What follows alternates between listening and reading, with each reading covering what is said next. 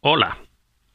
Una vez más estoy con vosotros, soy Arturo Santiago Yepes, coordinador general de IASA, para tratar un tema muy interesante en el tema de la supervivencia, los aspectos de la supervivencia. Y no es otro que la diferencia entre la supervivencia real y la supervivencia deportiva. Es un aspecto que no todas las veces le damos la importancia necesaria, pero que realmente la tiene. Bien, vamos a entrar de lleno en lo que queremos comentaros.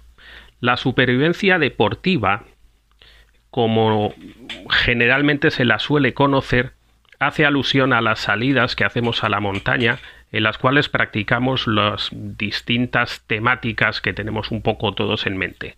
Eh, bueno, pues salimos y practicamos cómo purificar agua, cómo potabilizarla, construimos distintos eh, elementos como pueden ser refugios o como puede ser eh, con técnicas ancestrales hacer fuego, hacer arcos.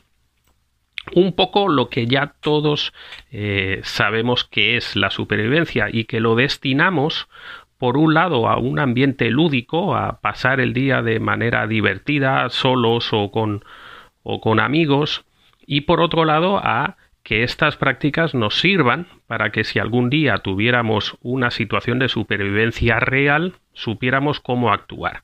Pero evidentemente, lo que intentamos en la supervivencia deportiva es evitar por todos los medios entrar en una supervivencia real.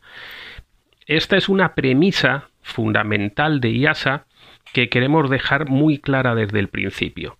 Eh, se puede practicar y aprender supervivencia en un entorno controlado y debemos de usarlo para que esto nos sirva para evitar una situación de supervivencia.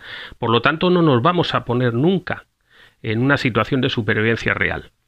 Puede parecer una contradicción, pero para eso es que hemos creado este podcast.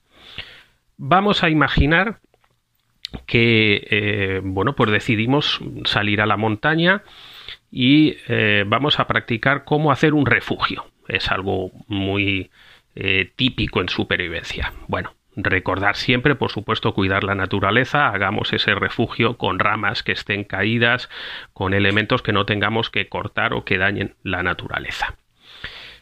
Bueno, pues salimos a hacer ese refugio y tendríamos varias opciones. Una de ellas, por ejemplo, sería salir a un paraje que nosotros mm, conocemos bien, donde nuestro carro o nuestro coche pueda quedar relativamente cerca para que en caso de un accidente pudiéramos eh, solventarlo de manera rápida, que tuviéramos el celular cargado con una batería de respaldo, que conozcamos bien los teléfonos a los que debemos de llamar, que llevemos ropa adecuada, un botiquín, que vayamos con amigos porque no debemos de ir a la montaña solos, eh, dado que en ese caso no podría ayudarnos nadie.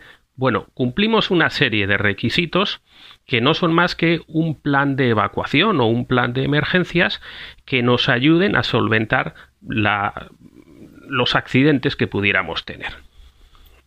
Y el otro escenario que se nos puede plantear sería que hiciéramos esto mismo, pero por ejemplo, por decidiéramos que vamos a caminar durante dos horas por unos parajes agrestes eh, para meternos más en la naturaleza y sentirnos más inmersos en la misma. Llegamos al punto donde vamos a practicar y de repente eh, pues tenemos un accidente. En este caso, si nos encontramos a dos horas de haber caminado desde el, inicio donde digamos estaba la civilización, un simple accidente que no tiene por qué ser eh, extremadamente grave, puede ser una torcedura de un pie, puede ser una picadura de una avispa y nos crea una reacción alérgica, va a implicar que tengamos que devolvernos durante dos horas al sitio del cual salimos. Eh, si es que podemos, si es que podemos caminar o si es que nuestra reacción alérgica no ha sido grande o tendremos que llamar a los servicios de emergencia si tenemos ese celular para poder hacerlo o si tiene batería y ya veremos si nos pueden rescatar o si tienen unidades disponibles, etcétera. Esto que como vemos eh, puede ser muy grave en esta situación. En la primera, en el primer escenario que teníamos, que era el que teníamos el carro cerca, pues se convierte en una anécdota. Eh, hemos hablado de que teníamos compañeros, nuestros compañeros nos van a ayudar a poder caminar o a poder llegar al coche o al carro y con el carro pues nos desplazamos hasta el hospital o la clínica más cercana. Bien, pues esto puede ser la diferencia eh, entre la supervivencia real y la supervivencia deportiva. Por lo tanto, ¿cuándo vamos a tener situaciones de supervivencia real? Pues los escenarios podrían ser, obviamente, eh, las unidades militares se pueden ver en situaciones de supervivencia porque estén en un conflicto bélico, situación en la cual nosotros no nos vamos a encontrar. Podríamos citar a los nativos, aunque al menos bajo el punto de vista de IASA realmente no están en supervivencia. Los nativos eh, viven en un escenario que para nosotros es de supervivencia, pero que para ellos es su escenario natural. Por lo tanto, no es exacto que estén en supervivencia. Ellos viven ahí y no entienden o no conocen otros medios.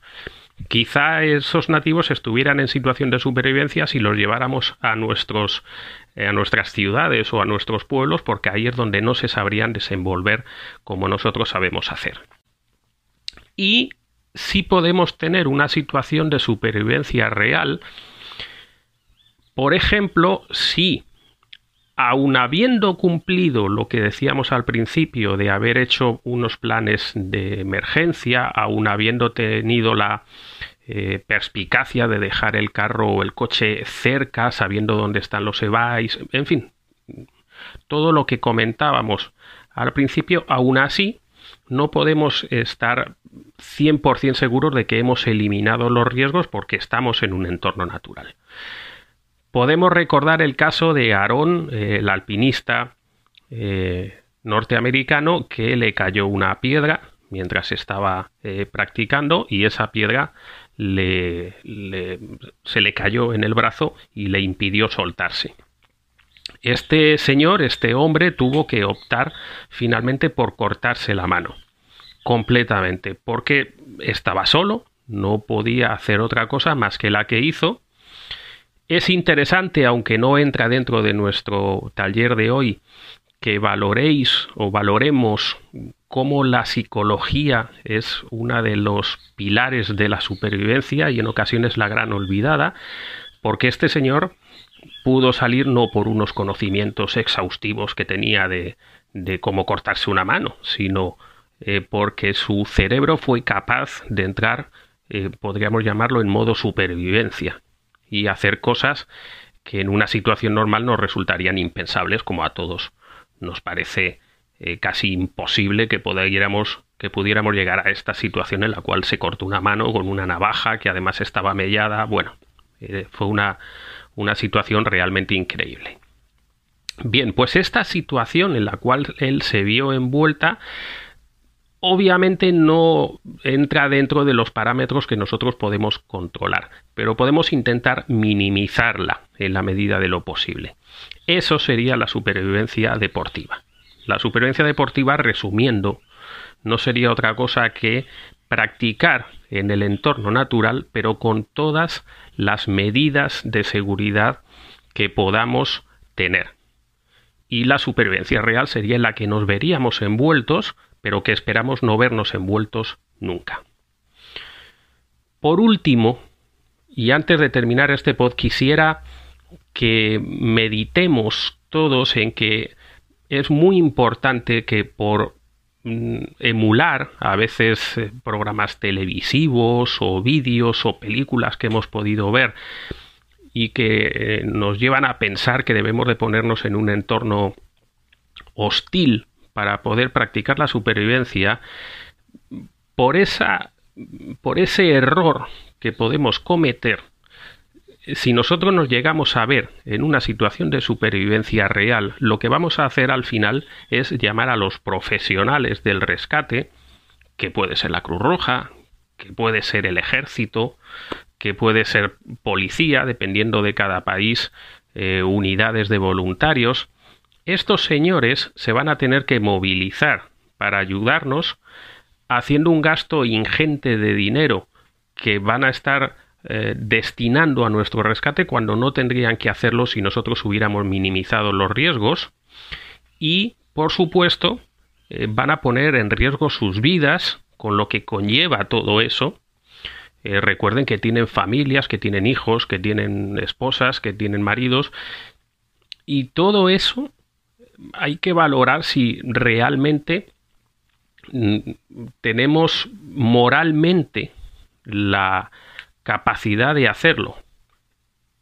Es decir, eh, podemos vernos envueltos en una situación de emergencia aun habiendo intentado que esa no ocurriera. Llevábamos nuestro celular, llevábamos nuestro botiquín, antes de salir de casa dijimos a dónde íbamos, cumplimos todas las normas, hicimos nuestro plan de, evacuación, pero algo salió mal. En ese caso, por supuesto, llamaríamos a los profesionales y moralmente no habría ningún problema. Bueno, pues nos vimos envueltos en algo que no entraba dentro de nuestros planes. Pero si nos ponemos en una situación en la cual caminamos tres horas en la montaña de manera aleatoria, sin saber ni a dónde íbamos, sin ni siquiera llevar una brújula, gastando toda la batería del celular, todo eso al final no, no puede terminar en que por ese descuido nuestro o por ese error de que hemos visto un programa o hemos leído un libro donde creíamos que teníamos que vernos en ese ambiente, pongamos en riesgo a estos profesionales del rescate. Seamos cautos a la hora de practicar en la montaña o en el entorno natural, divirtámonos, aprendamos, pero no nos pongamos de manera voluntaria en una situación de peligro o de emergencia. Bien, esto es todo lo que queríamos comentaros hoy sobre este tema. Eh, creemos que es interesante, creemos que merece una, valoración y os agradeceríamos mucho si nos dejáis unos comentarios al respecto que nos puedan ayudar a generar un debate en torno a este tema. Serán bienvenidos eh, todas las eh, preguntas que nos hagáis, intentaremos responderos en la medida de lo posible dentro de nuestros conocimientos y eso nos ayuda a generar una idea de comunidad que es lo que al fin y al cabo es IASA. IASA es una comunidad de supervivencia, de bushcraft, de aventura, de outdoor que busca aunar todos estos conocimientos en un mismo lugar. Os invitamos si queréis eh, ser parte de IASA a uniros a nuestra asociación y os emplazamos al próximo podcast. Un saludo y gracias por haber estado ahí.